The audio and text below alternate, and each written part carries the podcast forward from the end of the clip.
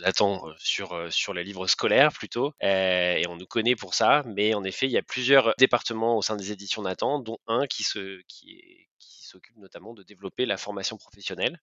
Moi, j'ai pour objectif de développer une activité d'organisme de formation et c'est déjà un beau défi pour, pour une maison d'édition comme, comme la nôtre.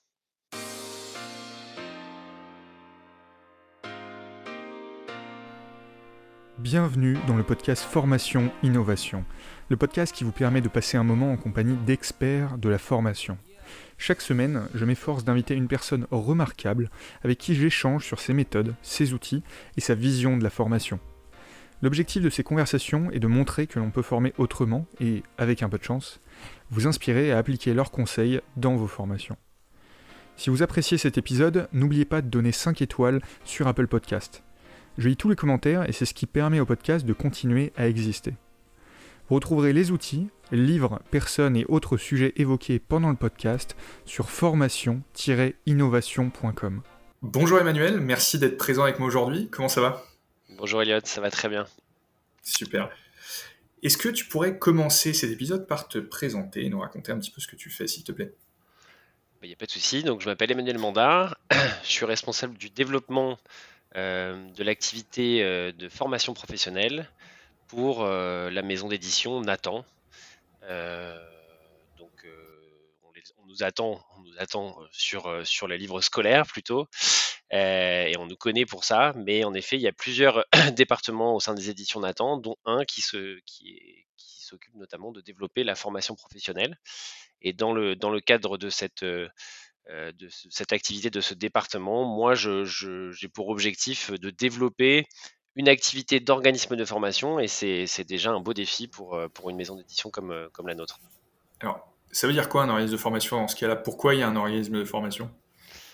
Bah, c'est vrai que d'abord, nous, on est éditeur, donc ça veut dire que ce qu'on sait faire, c'est produire des outils pédagogiques qui servent aux organismes de formation, en se basant notamment sur nos auteurs, qui sont pour le coup depuis longtemps dans la maison. Mais on a voulu, on va dire, aller plus loin en termes d'engagement pédagogique, en termes d'ambition pédagogique, en proposant justement, en utilisant ces outils pédagogiques qui peuvent être des livres ou des applications numériques, et en, les accompagnant avec nos auteurs qui se transforment en tant que formateurs. et c'est cette combinaison avec donc les auteurs formateurs et nos outils pédagogiques qui nous permet d'aller plus loin et d'accueillir cette fois-ci des apprenants à distance euh, pour, euh, pour, pour leur proposer une, une formation où on a comme ambition d'atteindre, de, développer les compétences de chacun des apprenants. c'est une grande différence, c'est une grande subtilité. j'ai compris qui, j'ai compris à peu près quoi, mais développer les compétences, c'est un peu vague. Donc tu t'adresses à qui C'est qui les apprenants? Alors, dans un premier temps, on est, comme on, est Nathan, on est les éditions euh, scolaires, on nous attend sur le français, les mathématiques, euh, ce genre, euh, ce genre de, de matières, d'ailleurs on les appelle comme ça. donc il y a une, plutôt une, évidence à, développer les compétences dans la communication à l'oral, à l'écrit, dans le raisonnement mathématique, donc notamment au travers de la certification CLEA, qui a été un de nos premiers outils pédagogiques qu'on a, qu'on a mis à disposition des organismes de formation dans un premier temps, et puis ensuite en tant qu'organisme de formation. Et puis il y a une autre, une autre partie où, euh, on, nous attend un petit peu moins. c'est grâce notamment à tous les outils pédagogiques du studio Design, qui était un studio qui, qui a développé beaucoup de serious games sur le management notamment. qui nous permet en fait aussi de proposer justement de la formation qui développe les compétences en management, mais pas que, en compliance, en diversité, donc ça nous permet en fait de proposer à la fois donc des compétences de base, comme je l'ai dit au début, mais aussi de proposer dans notre catalogue, notre catalogue d'actions de formation des formations sur le, management, la compliance, la diversité, et j'en passe. Mais voilà, et, tout ça est basé encore une fois sur notre capacité d'éditeur à produire des outils pédagogiques innovants, pertinents, et sur lequel en fait on on, construit, on brode autour quelque chose qui, euh, qui va permettre euh, aux formateurs et aux apprenants d'utiliser au mieux en fait notre solution. j'espère que vous faites un peu plus que broder du coup. Est-ce que, euh, est-ce que non, on brode, on fait que broder.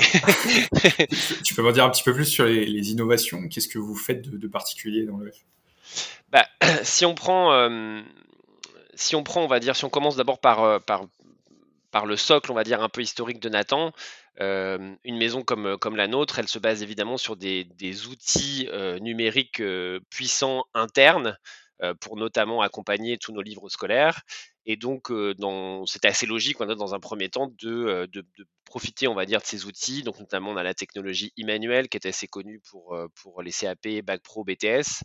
Mais on a aussi une autre plateforme qu'on appelle chez nous Viascola qui, qui, qui, qui, permet de, de, mettre les apprenants dans des, dans situations, en tout cas face à des activités d'apprentissage assez classiques. Hein. On est sur du QCM, du glisser-déposer, du du e-learning assez classique, mais où on va proposer plutôt de la pédagogie personnalisée via des tests de positionnement avec des compétences qui sont indexées justement sur ces fameuses questions, avec donc des parcours personnalisés qui se, qui se développent en fonction de ces tests de positionnement et qui permet notamment à l'apprenant à distance de, travailler en autonomie et de et d'avoir le, parcours qui, qui, lui convient quoi d'une certaine façon.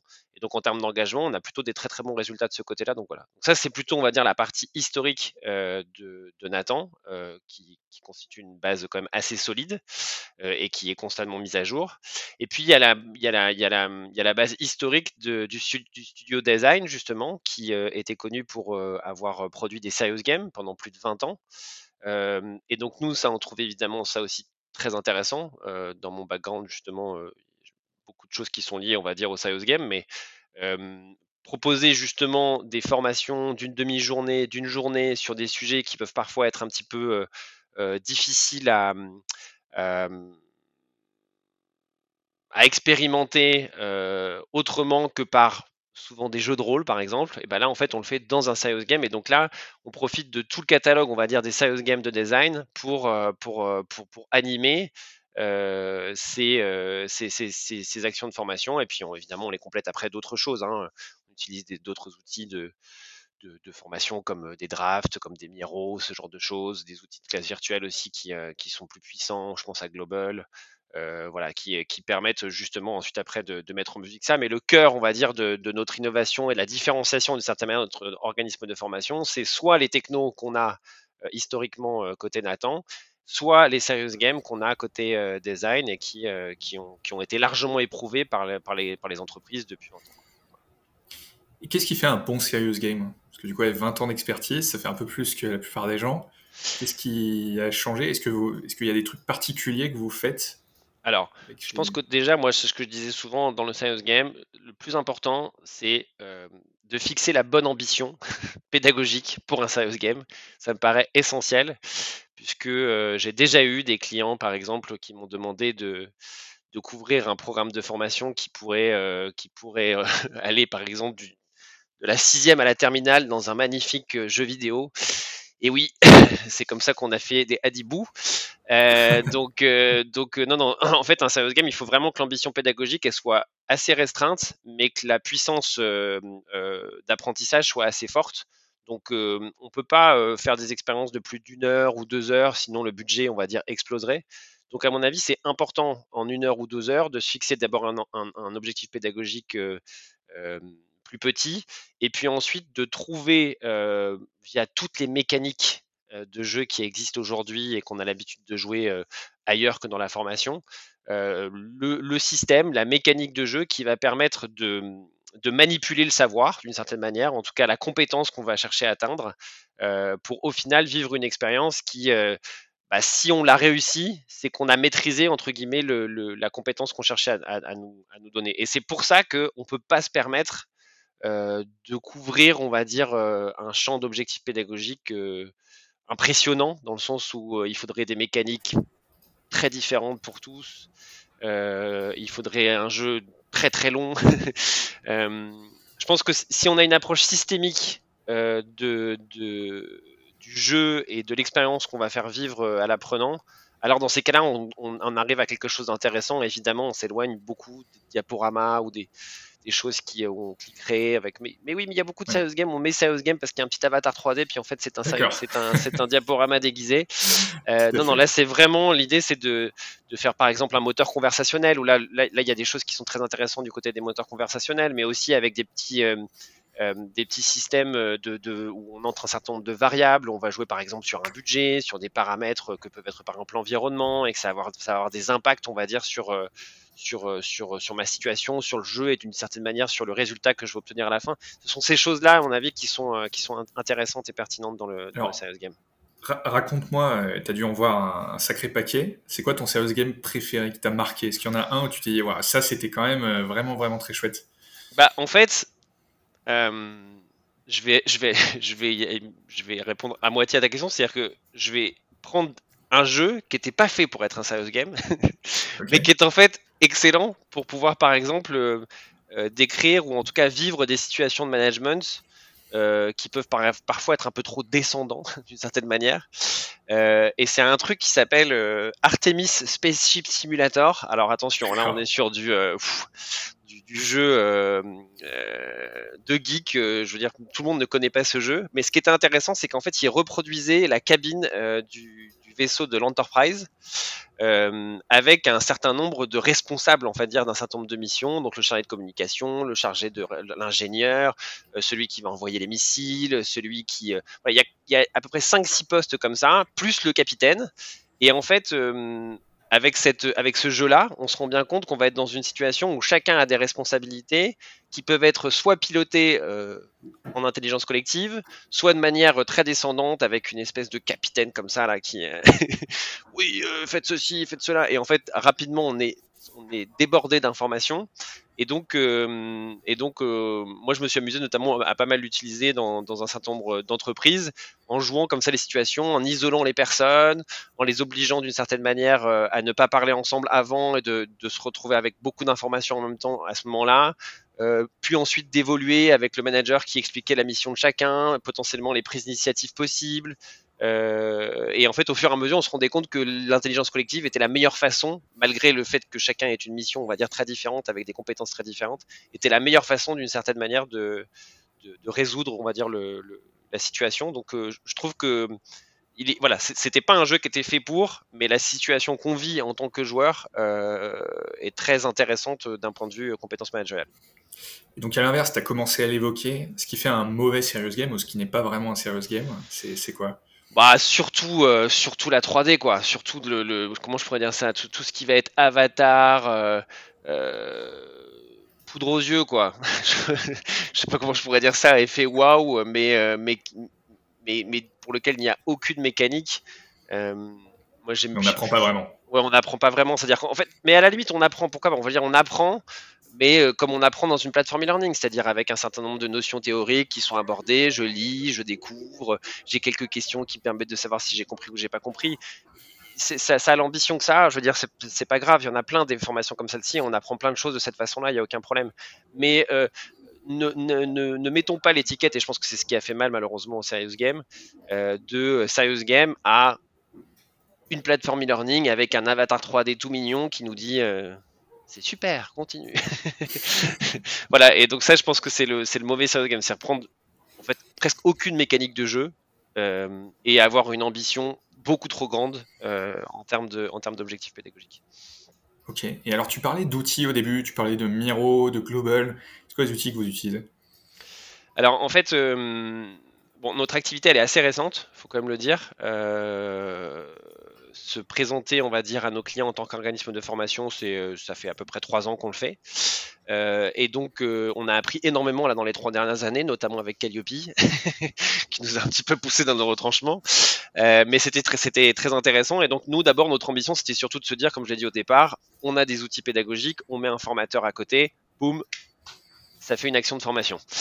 bon, évidemment, il y, a, eu des limites. Les formateurs se sont, euh, se sont, euh, se sont un peu euh, pas désengagés, mais en tout cas, voilà, n'ont pas été satisfaits. Les apprenants eux-mêmes, les clients aussi. Alors attention, hein, l'outil qu'on utilise était, était, quand même assez intéressant et tout, mais si on veut se différencier et si on veut s'imposer dans, un, dans, un, dans le monde de la formation, il y a quand même beaucoup, beaucoup d'acteurs. Il faut évidemment qu'on arrive à proposer une réponse qui est, qui est pertinente et notamment, nous, notre modalité, on va dire, principalement distanciel, nécessiter que nos formations euh, puissent euh, être très engageantes, très interactives, humaines, malgré le fait qu'on euh, soit d'une certaine manière à distance. Donc l'importance de, mettre autour de, nos serious games, de nos outils pédagogiques, des outils d'interactivité, comme par exemple peut l'être Global, mais peut-être encore plus fort d'un point de vue outil d'interactivité du, du du, du Miro, du Draft, etc. C'était essentiel. et ça permet, au-delà de l'expérience qu'on propose par exemple avec les Serious Games qui ressemble finalement à une, phase un peu jeu de rôle dans une, dans une formation on va dire plus classique, euh, d'avoir d'autres moments on va être plus en atelier, on va plus réfléchir, on va plus être sur des échanges entre pairs, on va plus être sur de la consolidation d'idées, on va plus être sur, euh, sur, des, sur des cartes mentales, sur, sur, sur la schématisation de, de, notions ou ce genre de choses. Euh, essayer au maximum de réduire les phases un peu descendantes où le formateur, on va dire, euh, parlerait pendant trois heures face à son PPT, par exemple. Euh, voilà. Et donc, on pense que évidemment, des outils comme Draft, comme Miro, comme Klaxoon sont pertinents pour ça. Et je voulais faire un petit, un, petit, petit aparté sur Global que je trouve aussi intéressant parce que parce parce qu'il a cette bah, son ambition, c'est principalement de créer un espace virtuel où on se rassemble pour la formation et de le rendre plus. Euh, euh, alors au départ d'ailleurs j'avais un peu du mal à accrocher parce que je trouvais que c'était un peu la copie de ce qu'on pouvait trouver d'une certaine manière en présentiel. Mais en fait euh, c'est essentiel d'avoir cet espace-là, de, de, de, de, le, de, le, concrétiser euh, avec des poufs, avec des tapis, mais, mais aussi avec plusieurs tables. On va pouvoir se déplacer d'une table à une autre. On va avoir cette logique de on s'entend, on s'entend plus. Euh, en tout cas, je veux dire, si on va d'une table à une autre, une logique de documents qui sont rassemblés sur la table. Euh, voilà, on commence à, créer justement un vrai espace de, de, travail, de partage, euh, et qui, à mon avis, est essentiel et qui complète des outils comme ceux que j'ai dit encore avant.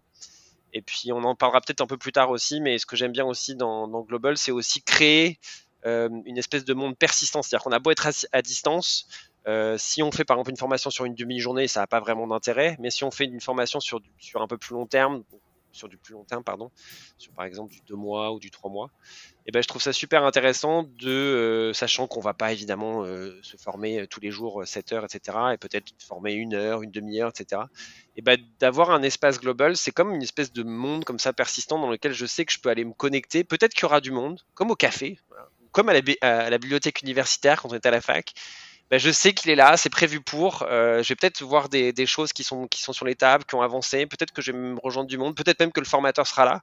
Et donc ce monde-là, un peu persistant, je le trouve, je le trouve assez intéressant. Et donc ça crée vraiment un espace de formation qui, est assez pertinent. J'aime bien aussi cette idée-là et qui donc complète le, reste de, de, de, nos modalités. Quoi. C'est vrai que nous, on est très fan de, Global pour la formation et en interne chez Lucien, on utilise Gather.town pour euh, tu vois, avoir ce bureau virtuel. Donc, comme quoi, c'est aussi possible en entreprise, hein, parce que je sais qu'il y a des entreprises qui nous écoutent. Ah, ok. Euh, pour les entreprises, euh, d'accord. C'est bah, bon, pour les événements, les entreprises, mais ça peut être utilisé pendant les formations. Hein. En réalité, c'est mm. un peu la, même chose. Mais c'est vrai qu'avoir cet espace virtuel où on n'est pas juste des petits carrés sur un, Zoom, où on, est vraiment dans un espace, je pense que c'est ça le, le, mot, en fait. C'est vraiment le truc de je recrée quelque chose qui est persistant, comme tu l'as dit, mm. c'est assez agréable et on voit la différence. Euh, et c'est assez chouette. Bah, dans, dans, le sens aussi où, malheureusement, en tout cas pour des Teams ou des Zooms, etc., il y a un côté, euh, c'est comme une réunion, on s'est fixé, c'est comme une salle de réunion. En fait, les Teams, c'est une salle de réunion. Le, un Global ou un Gather, souvent, c'est le reste de l'entreprise. C'est-à-dire que c'est pas forcément à une date précise, c'est voilà, on va, se, on va se croiser, on va se rencontrer, on sait que ça existe, on sait qu'on peut y aller. Euh, et on va recréer une espèce de dynamique comme ça à distance dans cette espèce d'espace virtuel.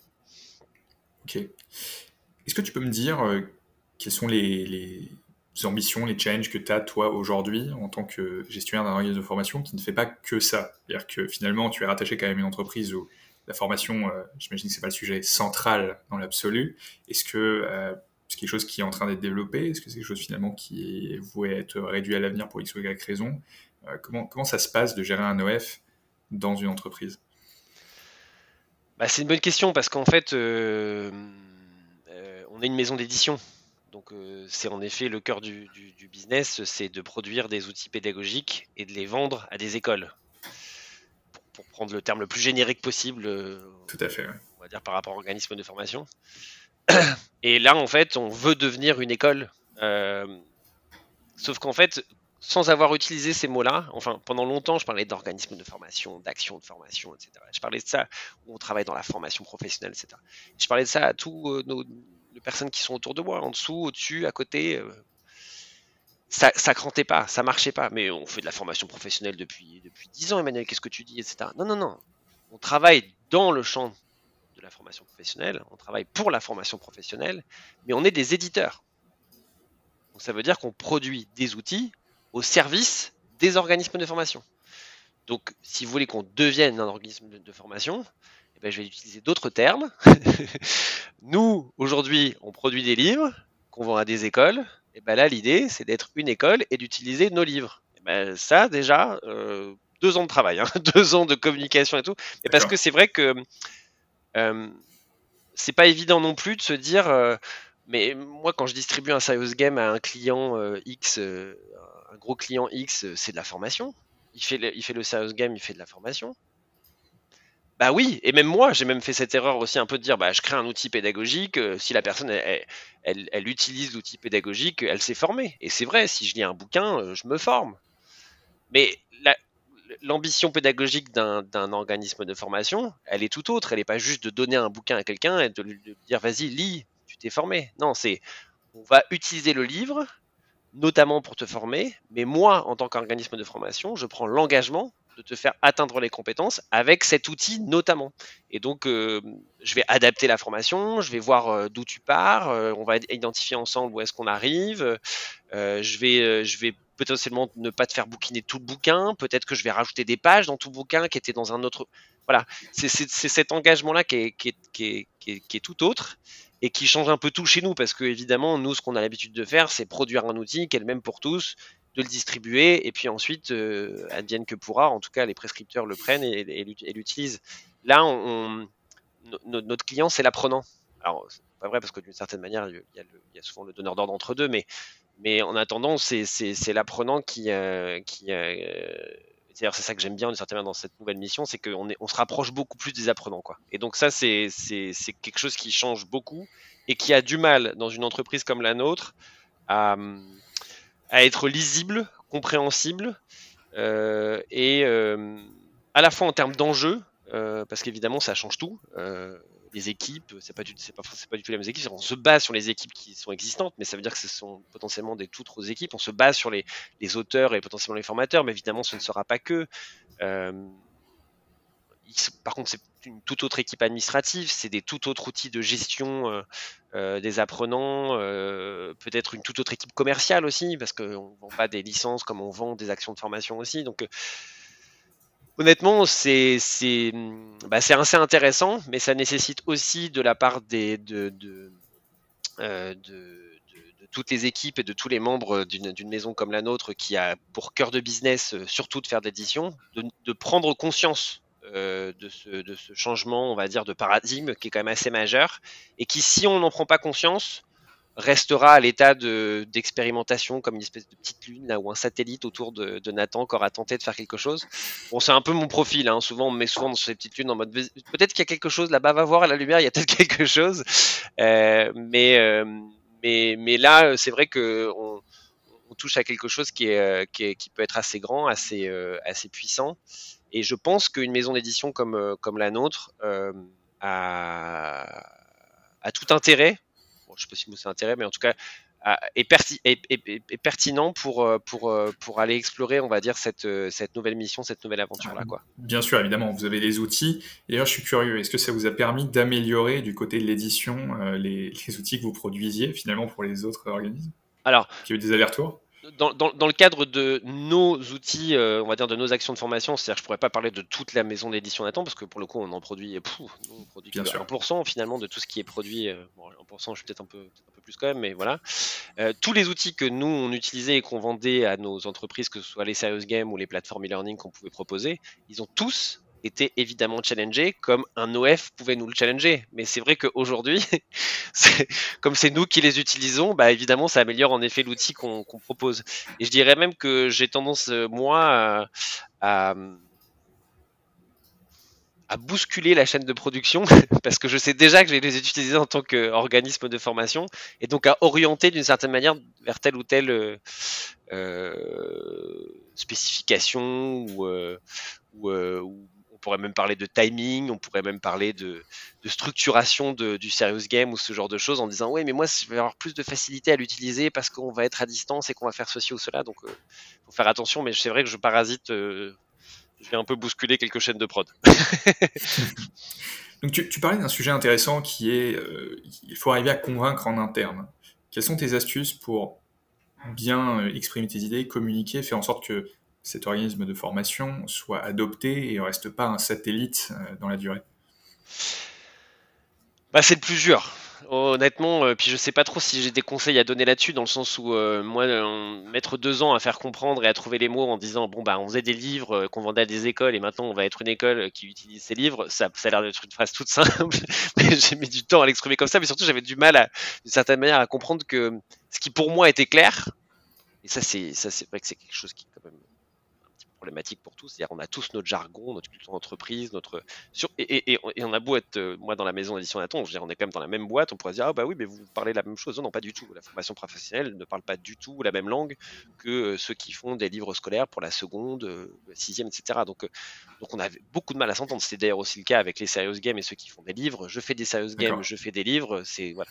Donc, trouver les bons mots, ça me paraît être quelque chose qui est essentiel, quitte à le simplifier. Euh, euh, le caricaturer, je pense, d'une certaine manière. Voilà. Euh, c'est un bon conseil. Hein. C'est vrai que finalement, peut-être simplifier le message ou en tout cas euh, le clarifier dans un premier temps, une fois que on est bien acquis ça, et puis après peut-être le complexifier un peu plus tard. Je pense que c'est un, un, bon, un bon truc. Et d'ailleurs, on le voit même de manière générale dans la communication aussi des organismes de formation. J'imagine que c'est quelque chose que tu as dû aussi voir dans ton marketing. plus, plus on est clair, plus on est précis euh, sur un point, deux ou trois maximum et pas 50, euh, plus, plus ça se vend finalement aussi. Donc je pense que c'est un conseil qui peut s'appliquer en interne comme en externe finalement. Euh, moins et mieux, bien souvent, sauf exception. Hmm. donc je pense que ouais, exactement. Exactement. Et puis après, ensuite, je pense que c'est le, c'est le, bah, c'est l'époque, quoi. C'est le, c'est, toute la communication qu'on peut faire autour des, des premières sessions de formation, euh, les impacts que ça a à la fois, comme, comme tu l'as dit, sur, euh, bah, sur les produits eux-mêmes, euh, sur, sur notre réputation auprès d'un client, sur, sur, sur l'engagement pédagogique qu'on prend par rapport à celui qu'on prenait en tant que qu'éditeur. il faut communiquer en interne là-dessus sur des, sur des, sur des, sur des belles victoires mais en, mais en, mettant l'accent sur ce qui fait la différence, euh, en tout cas ce qui fait la différence, euh, ce, qui, ce, qui, change, euh,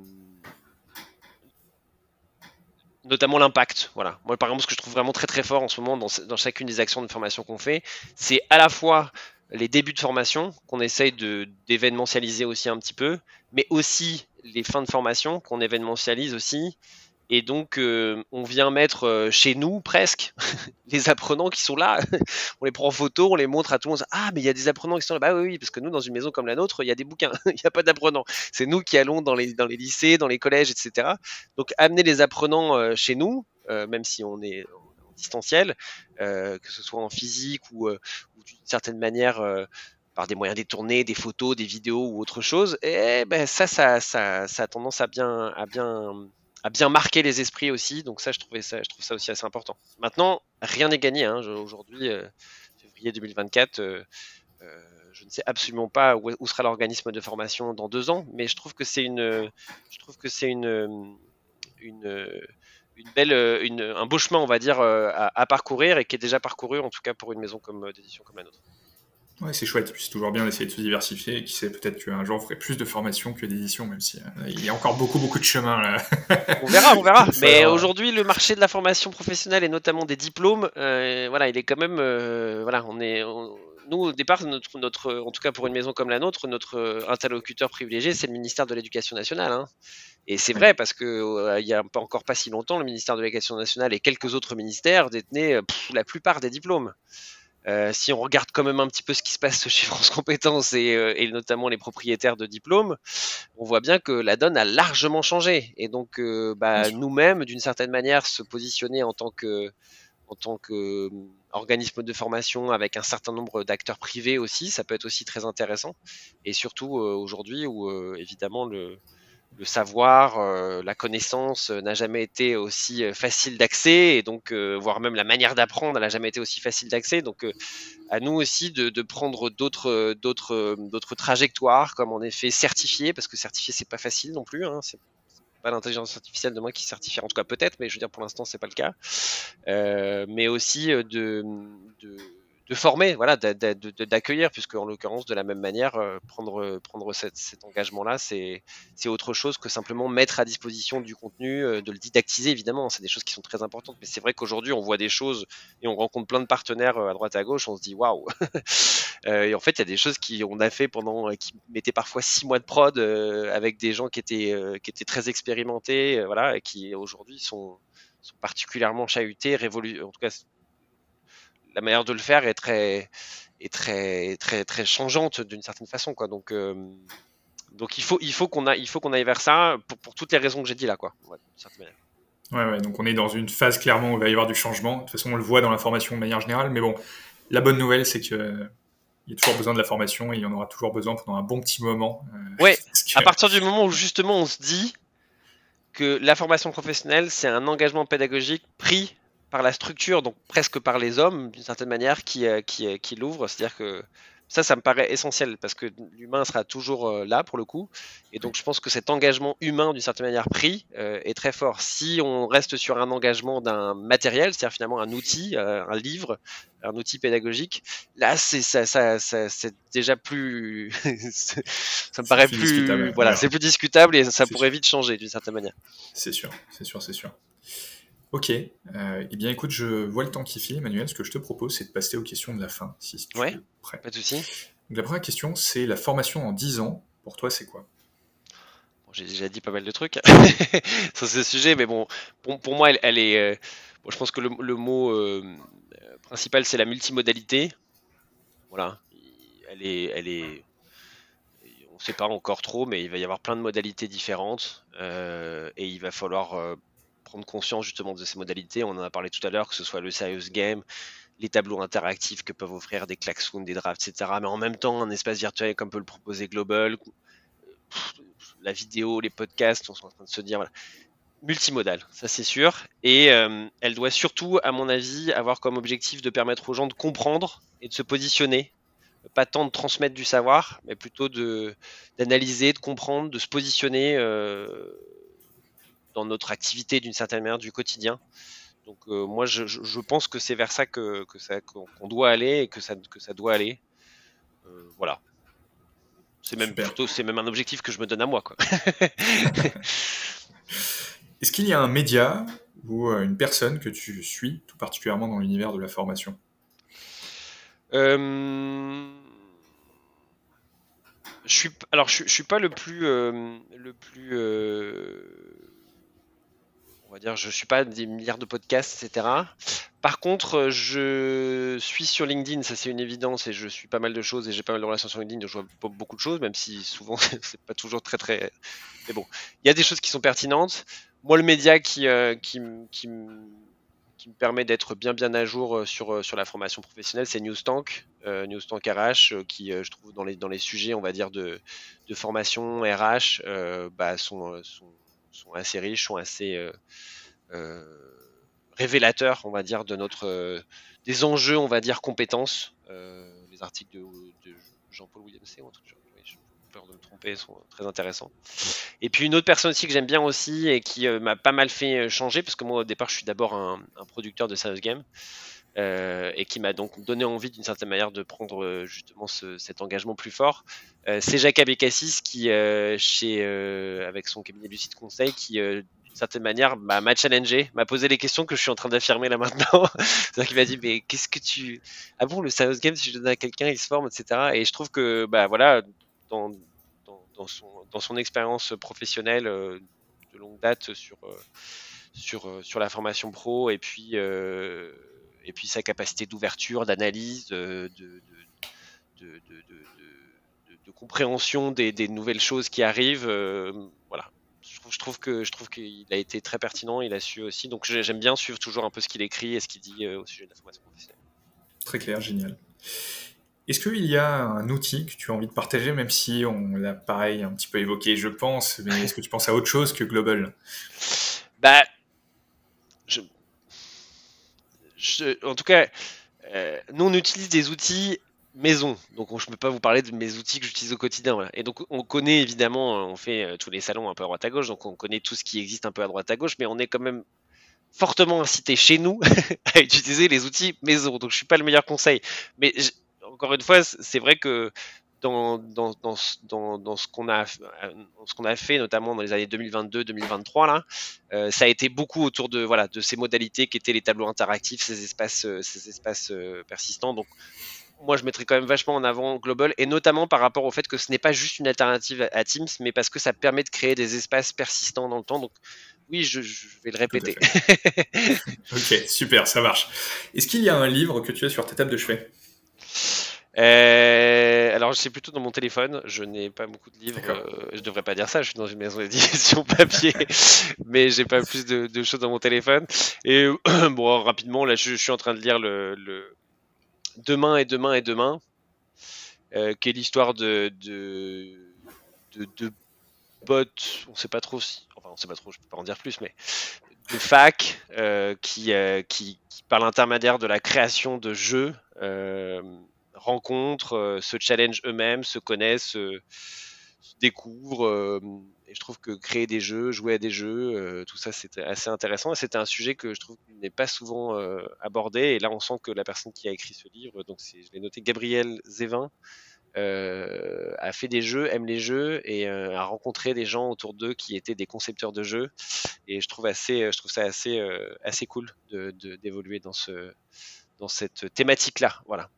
Oui, et surtout que les, jeux, alors euh, jeux vidéo notamment, mais euh, tous les jeux de manière générale ne font que se développer. Donc c'est un mm. sujet qui, je pense, euh, ouais, très d'actualité aussi, hein, que ce soit pour la formation ou pour autre chose. et, pas uniquement dans une, dans une perspective de, se divertir. quoi. C'est ça qui est intéressant dans le jeu, c'est que c'est le jeu fait passer des messages, le jeu fait vivre des expériences, et, et on, on, le voit, on va dire, à l'intérieur de, de, ce livre, c'est assez intéressant. Pour ceux que ça intéresse, pour les auditeurs, il y a un épisode sur la ludopédagogie, si jamais euh, vous voulez, sur formation et innovation. Donc, je ne me rappelle plus le numéro, mais vous pourrez aller regarder ça. Il y, en a, il y en a un à ce sujet. Euh, dis-moi, est-ce que tu peux me dire où on peut te trouver digitalement plutôt? Bah, Tu m'as trouvé sur LinkedIn. Donc, digitalement, je suis surtout là. Euh, je suis quelqu'un qui qui, euh, contrairement euh, à ce qu'on pourrait imaginer, parce que je parle beaucoup d'outils digitaux, de plateformes digitales, etc., est quand même pas mal ancré sur, euh, voilà, sur en, présentiel. Donc, on va pas me trouver beaucoup ailleurs que sur LinkedIn. Et en plus, je suis pas quelqu'un qui communique énormément. Mais par contre, les gens qui sont autour de moi, voilà, que je rencontre dans les salons, ce genre de choses, c'est mais j'ai pas une j'ai pas une grosse présence euh, sur euh, sur les réseaux. sur les réseaux. Il faudra essayer de te trouver. On, fera un où est Emmanuel comme où est Charlie dans, dans les salons. C'est ça exactement. Ça peut être ça, ça peut être drôle. Mais on peut trouver des trucs bizarres aussi. Alors attention, tapez pas trop Google quand même. ok. Et eh ben écoute Emmanuel, je te remercie beaucoup d'être passé dans, dans le podcast. Est-ce que tu as un dernier mot pour clôturer l'épisode? Bah, merci d'abord, merci pour, euh, pour, euh, pour l'invitation. Merci aussi pour euh, tout le contenu qui est fait sur formation innovation. Tous les podcasts comme ça sur, sur la formation, sur, sur ces sujets-là sont, sont super intéressants. Donc ça fait partie des multimodalités qu'on a besoin pour, pour continuer à apprendre et s'inspirer. Donc, donc merci pour ça. Merci à EduSign aussi. donc voilà. Mais écoute, merci à toi, je te souhaite très belle formation et à la prochaine. Merci beaucoup. Merci d'avoir écouté cet épisode de Formation Innovation. Si comme Emmanuel de Nathan, vous souhaitez digitaliser vos émargements, documents et questionnaires pour vos formations et automatiser le tout afin de gagner énormément de temps, n'hésitez pas à vous rendre sur edusign.com. En attendant, je vous souhaite une très bonne écoute et à la semaine prochaine.